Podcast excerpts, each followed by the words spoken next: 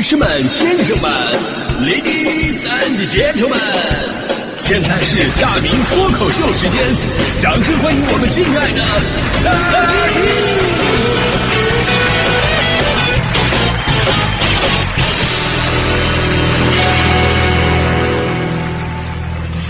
好，欢迎各位来到今天的大明脱口秀，我是大明啊，这这今天是大舌头版的，嗯、这口腔溃疡啊，但是口腔溃疡你还非得说关于吃，尤其是我最爱吃的碳水，真的是一种自我的折磨啊。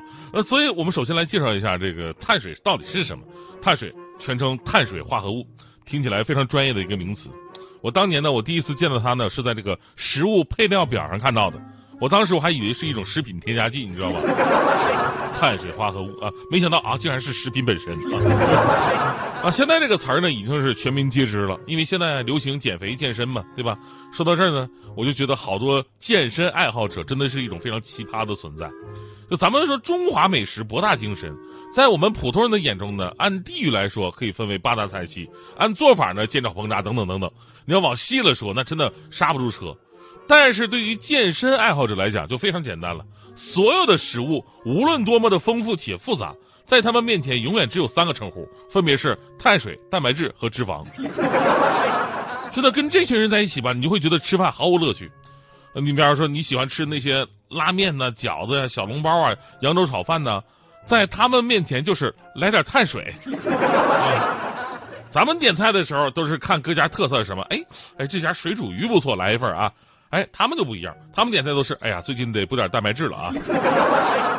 蛋白质，蛋白，哎，这这个好像应该是蛋白质。呃，鱼鱼一鱼鱼鱼，哎，鱼来条鱼鱼怎么做啊？水煮鱼水啊，那水水煮鱼可以啊，水煮鱼能能能不能不不放油？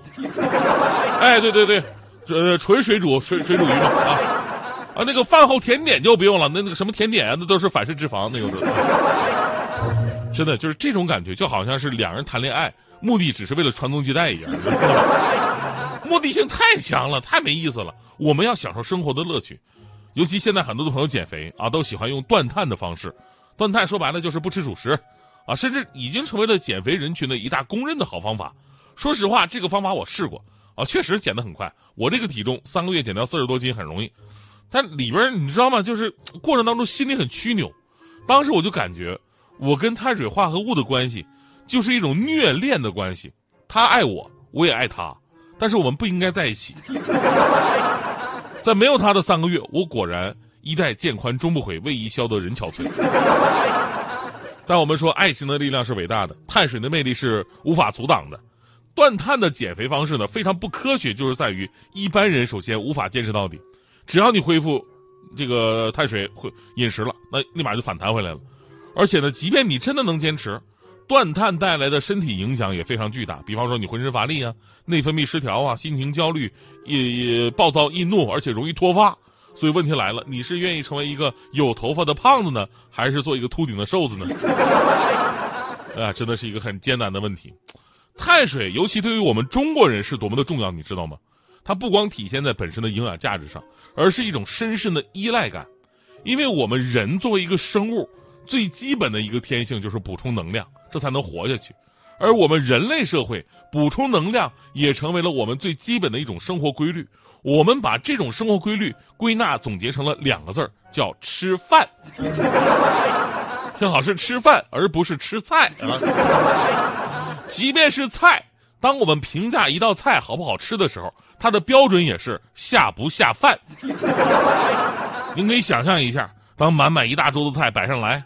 啊，那个冒着热气、散发着胡辣鲜香的麻婆豆腐，雀黑椒黏、齁咸发甜的大扒肉，啊，还有一上来就酸呛酸呛的那个醋溜木须，再加上油汪汪、软塌塌的红烧茄子，咱就说这菜系，你不扒了两碗大米饭，你都是对厨师的不尊重，你知道吗？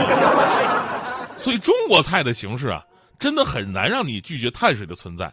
而这个碳水快乐的最高境界，你知道是什么吗？碳水快乐的最高境界。那是真的是神一样的存在了，就是碳水配碳水，啊，听起来特别像相声段子里边那个煎饼卷馒头是吧？但其实咱们中国太多的美食组合都是碳水加碳水，你只是没总结而已。昨天我就发现了，昨天我在我们台附近发现了一个早餐店，我寻思寻思，做人也对自己好一点吧，吃个早餐吧。然后我又点了个土豆丝卷饼啊，一屉小笼包，一碗馄饨。那土豆丝儿淀粉含量很高啊，在国外呢，土豆就是当主食用的呀。那卷饼啊、小笼包、馄饨更不用说了，妥妥的碳水啊。但是这顿碳水早餐吃完之后，我突然我就觉得快乐了。这果然是碳水加量一时爽，一直加量一直爽。这所谓嘛，碳水配碳水，好吃胖成鬼。其实你这么看，中国的美食碳水配碳水的神仙组合真的是太多了，而且绝对不是那种生拉硬凑的，都有自己存在的道理。咱就说早餐必备的煎饼果子，煎饼果子本身就是碳水配碳水，而且有人还觉得这个煎饼啊太薄了啊，吃不饱啊。油饼卷果子你们试过吗？油饼卷果子不仅碳水配碳水，主食配主食，而且油炸配油炸。里面再撒点榨菜丝儿，绝对的王炸。这个时候，你知道怎么样才能让这对神仙巅峰的组合更进一步吗？很简单，那就是再配一碗油茶面。这份碳水夹碳水配碳水的碳水三件套，不知道曾经多少人魂牵梦绕，对吧？呃，当然你要说这个碳水狂魔的聚集地啊，西安肯定是当仁不让的存在。我不知道收音机前有没有这个西安的朋友。就一会儿您都可以出来现身说法一下，西安人民碳水究竟有多爆炸？就当年我在温州台工作的时候，宿舍里边有个同事就是西安人，现在他应该也回西安了，做一个汽车节目，在业界很有名，叫杨博士。就我们那会儿呢是住一起的，然后呢我就见识到了西安人吃碳水的热情。就我俩有的时候呢一起出去吃面去，他的标配什么呀？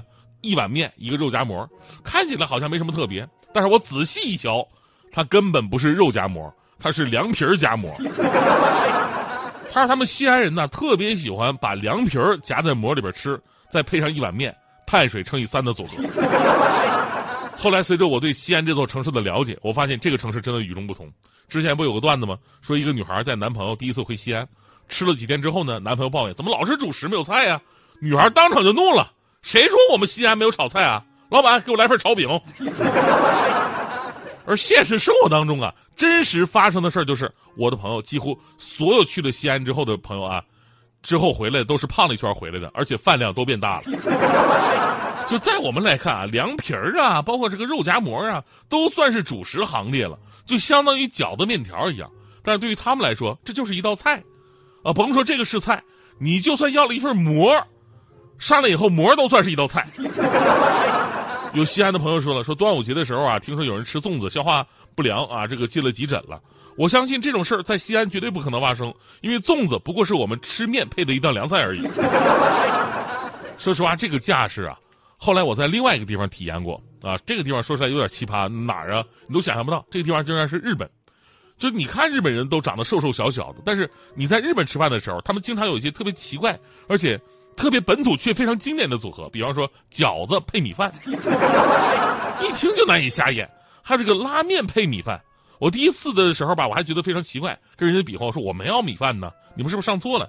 啊，人家说啊，米饭是配菜。我当时我心想，配菜那别浪费了。我一口拉面，一口米饭，我实在没感受出这个东西哪好来。后来仔细观察了一下啊，人家都是吃完了拉面，把米饭倒在那个拉面的汤里边，变成汤泡饭，再吃一顿。因为什么？因为日本拉面的汤啊，是很多种肉类、鱼类放到一起熬很久，而且用料很足。你这么吃的话呢，不浪费，而且能更好的感受汤头的美味。哎，所以你看，碳水配碳水吧，也不光是咱们喜欢，因为它真的很快乐。然后最后啊，咱们还是得温馨提示一下，碳水很重要，它不能多吃，当然也不能不吃。适量的碳水不仅可以让身体更加健康，而且所谓的碳水快乐也不是说说而已的，因为有研究表明了。适当的碳水化合物能够降低抑郁症的发病风险，所以你的碳水快乐到底是什么呢？待会儿一会儿继续聊一聊啊。那反正对于我来说啊，碳水是真的能够让我开心起来的，真的能够让我开心起来。主要也是因为别的我也吃不起，反正。我就想知道，天天吃龙虾，不知道能不能开心？这我真想试试啊。